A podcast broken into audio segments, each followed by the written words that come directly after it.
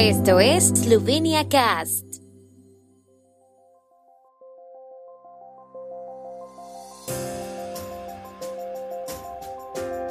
Noticias.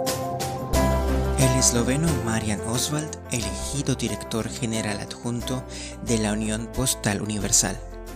El escritor y veterano Boris Pajor celebra 108 años. Con una carta a Europa inician oficialmente las 25 jornadas de poesía y vino. Las noches en la vieja Ljubljana regresan con un rico programa internacional.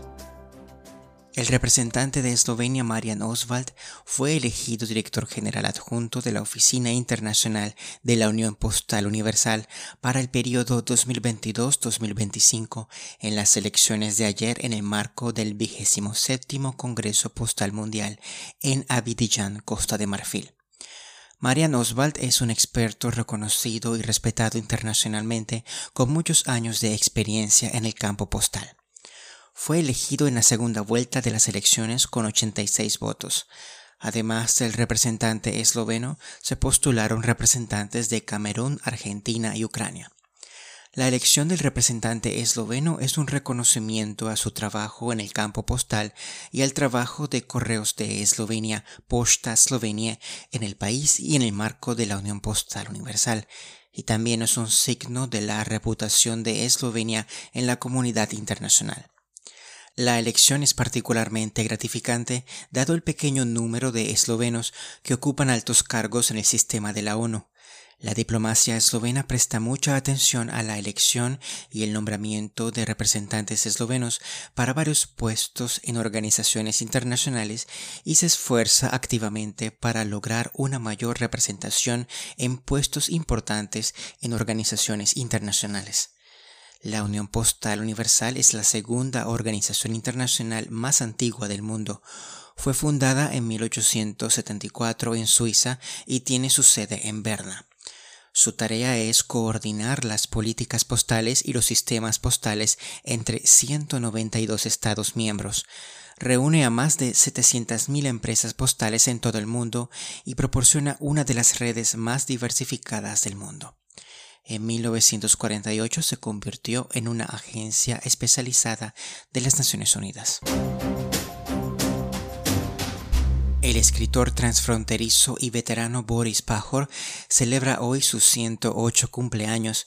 A lo largo de su vida, Pajor llamó la atención sobre los peligros de los regímenes totalitarios de los que fue víctima y sobre la necesidad de una postura recta y segura de sí misma en el sentido más amplio de la palabra, que solo puede basarse en un buen conocimiento de la historia e identidad. Su obra más famosa es la novela Necrópolis, en la que se describe la experiencia en un campo nazi de concentración y con la que se hizo famoso en toda Europa ha recibido numerosos premios. El año pasado, el presidente esloveno Borut Pajor le otorgó la Orden del Mérito por su contribución de toda la vida al entendimiento y la conexión de los pueblos de Europa y por su compromiso inquebrantable con el idioma esloveno y la democracia. Las vigésimo quintas jornadas de poesía y vino se inaugurarán oficialmente en el mercado de la ciudad de Ptuy. Este año el poeta alemán Durs Grunbein escribió una carta abierta a Europa que también será leída. Un total de 35 poetas de 20 países actuarán en el festival de este año con el poeta checo Peter Borkovec y la poeta portuguesa Ana Luisa Amaral como invitados de honor al festival. Los eventos del festival se llevarán a cabo en 40 locaciones en Tui y en varios otros lugares de Eslovenia, Austria y Croacia. El festival concluirá el sábado con una gran lectura de poesía en el mercado de Ptuy, seguida de un concierto del dúo Silence.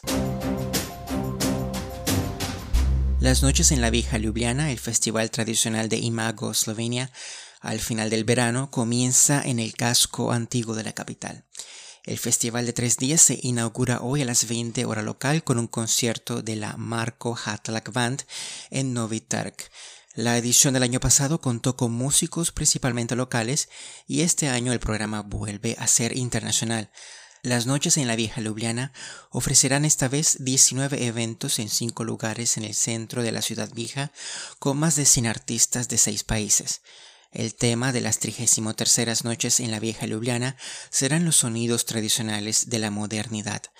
Paralelamente, varias líneas de programas de música étnica y jazz se entrelazarán con un énfasis en las prácticas musicales que traducen las influencias tradicionales en formas de sonido modernas. El festival también tendrá lugar en caso de lluvia y como siempre será gratuito.